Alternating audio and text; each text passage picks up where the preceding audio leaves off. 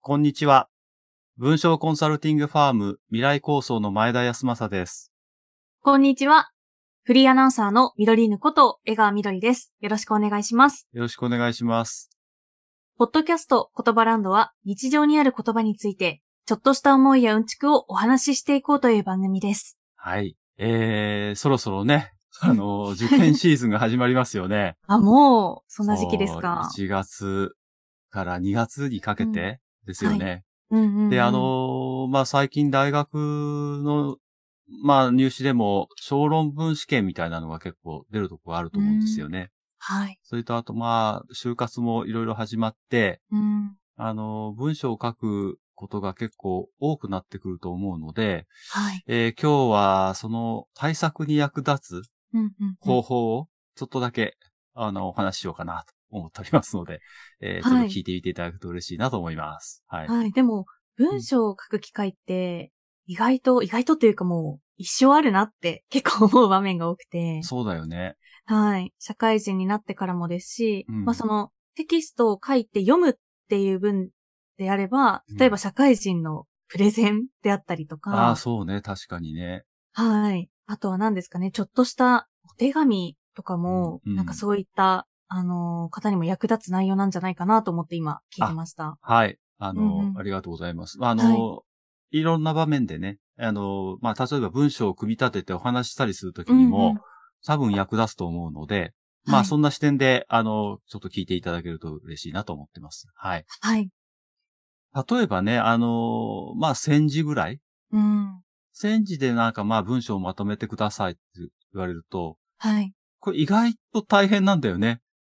大変ですえねー。戦時って言うと、うんああ、そうかと思うんだけど、まあ書くとはいバーッと書けちゃうかもしれないんだけど、うん。なかなかさ、じゃあどうやって書いたらいいんだろうかとかはい。思って、例えばそのなんだろう、前置きみたいなのが長くなっちゃってね、結局中身書ききれないまま終わったりとか、 はい。で、字数気にしすぎて、こうなんか詰めて詰めて書いたらなんか、やたらじ、 あの、分量が余っちゃったなんてことはあるじゃないです か。ありますね、うん本当に。逆にね、どうね、うん文、文字数を稼ごうかなんていう考えちゃったりとかそうも、ね。だよね、そうだよね、 ああったりますり、よね。うん、あります、うんあります。そう。まあ、もっともあの、中身はね、ちゃんとどうしなきゃいけないかっていうのはちょっと別の問題であるんだけれども、はい。あのー、分量をね、ちょっとこう、どうやって、あのー、見てったらいいだろうかってのも、これ意外と、あのー、短い時間で書かなきゃいけないときって、はい。そこがこう分かると書きやすくなっていくので、うん。あ今日はなんかそんなところを少し見ていきたいなと思ってるんです。はい。でね、その時役立つのが、まあ、気象転結っていううん。ものなんですよね。これ聞いたことありますでしょ、ありますね。もう、なんか、うん基。本と言いますか、うん。ね、4コマ漫画 でも。あ、そうね。 あったり横と浜か間よく使うよね。はいそうそうそうそう。そんな感じ、そんな感じ。うんうんうんで、あ、のーまあ、これはね、もともとあの、中国の東大に完成した、あの、はい近代史。まあ、今、体って書いて近代って言うんだけど、近代史。このね、絶句っていう、あのー詩の構成方法なんですよね。あ、そんなに古くからある構成法唐なのんで時す代ね。。そうなんです、そうなんですよ。うんで、あのーまあ、4つの句で1つの詩が構成されていて、はい。その第1句の歌い起こしのところを、気象点結の気って言ったうんの、うん。で、それを受ける第2句を章。うん。で、第3区の点で場面転換、まず点調を図って、はい。で第4区のケツで全体を締めくくるっていう、こういう流れになる。うんうんうん。で、まあ、一つの句が、あの、5文字。はい。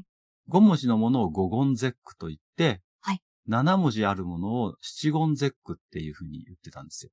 あ、なんか懐かしい。懐かしい。ちょっと昔なんなんかか高校時代になんか、 そうね、学生時代に習ったな。なんかやったことあるよね。あります、あります。うんで、多分、あうの、五言絶句の代表作っていうのがあって、はい。あの、やっぱり当の毛光年っていう人のはい。春行っていうね、うん。春の暁って書くのは春行っていうのが多分これ聞くと、はいあの、思い出すと思うんだけど、はいほら春眠暁を覚えずっていう、あります。あね聞いたことありますよ。聞いたことあります。これが一連のあれがそうでね、あの、これちょっと全体読んでみると、はい。あの、春眠暁を覚えず、うん諸々定調を聞く、うんやらい風雨の声、花落つること知る多少ってこうなってる。んね。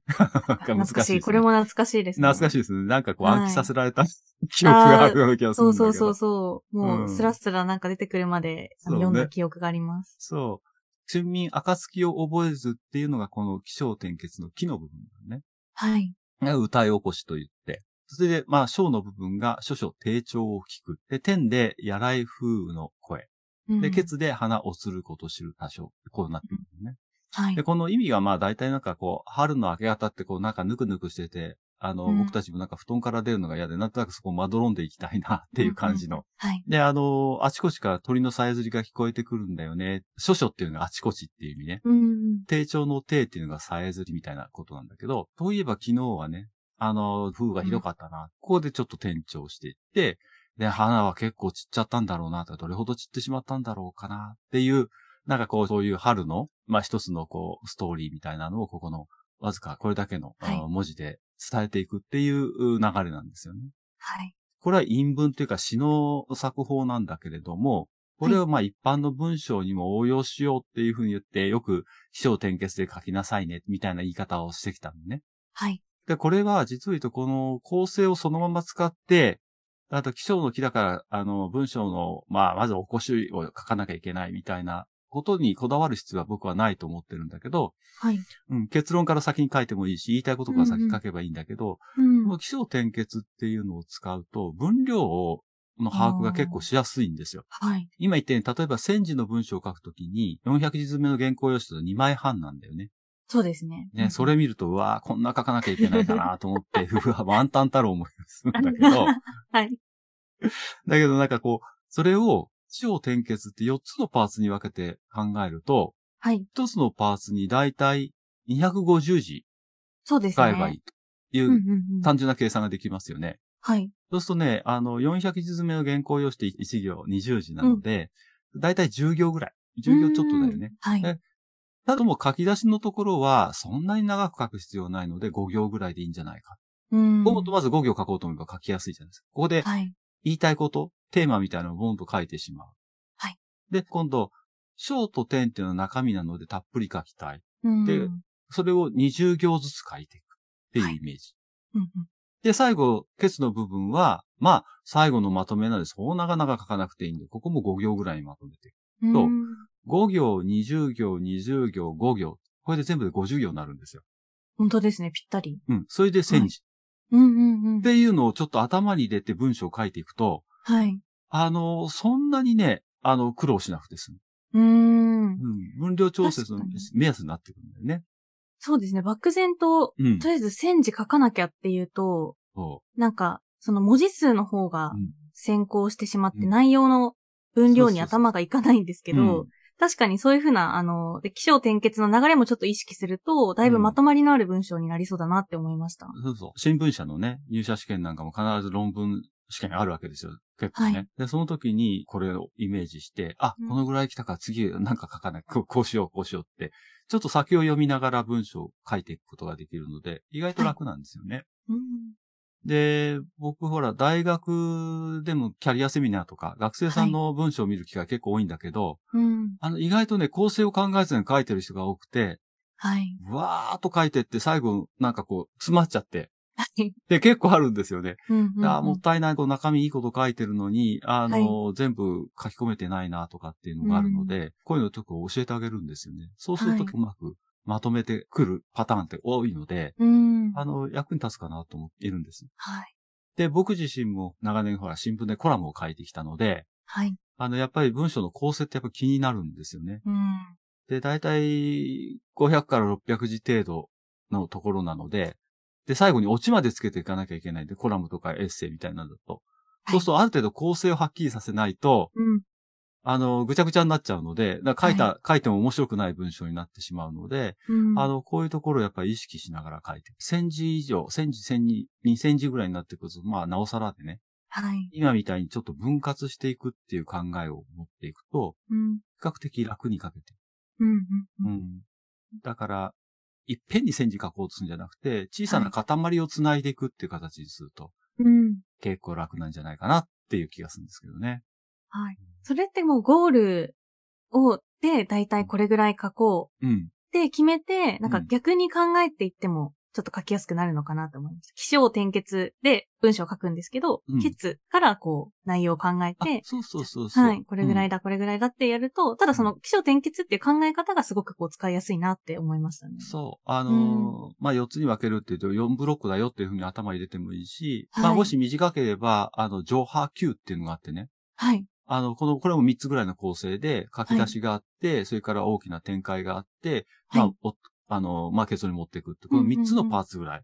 はい。 500字ぐらいだったら600字ぐらい、この3つのパーツぐらいに分けてもいいし、うんっていう形ではいやっていくと、何もなくね、例えばそうだな、あの、大海原を、こう、何の羅針盤もなく、こう、こい でっても、こうまあ不安でしょうがないので、あ、ここに来れば何かが見えるとか、うんこっちに行けば灯台が見えるよねとかっていうのが分かると、進みやすいと思うんだよね。はい。そんな意味でもこう使っていくといいと思うんです。うん。うん。これはさ、今、入社試験とか入学試験の論文に当てはめて言ったんだけど、はい。プレゼンの資料も似たようなもので、はい。パーツに分けてって、うんうんここはつかみの部分があって、うん。まあアイスブレイクみたいなつかみの部分があって、はい。それで中身に入ってって、うんえー、作業を結論に持っていくって、この4つぐらいのパーツに分けていくと、あのープレゼン資料も結構作りやすかったりするんだよね。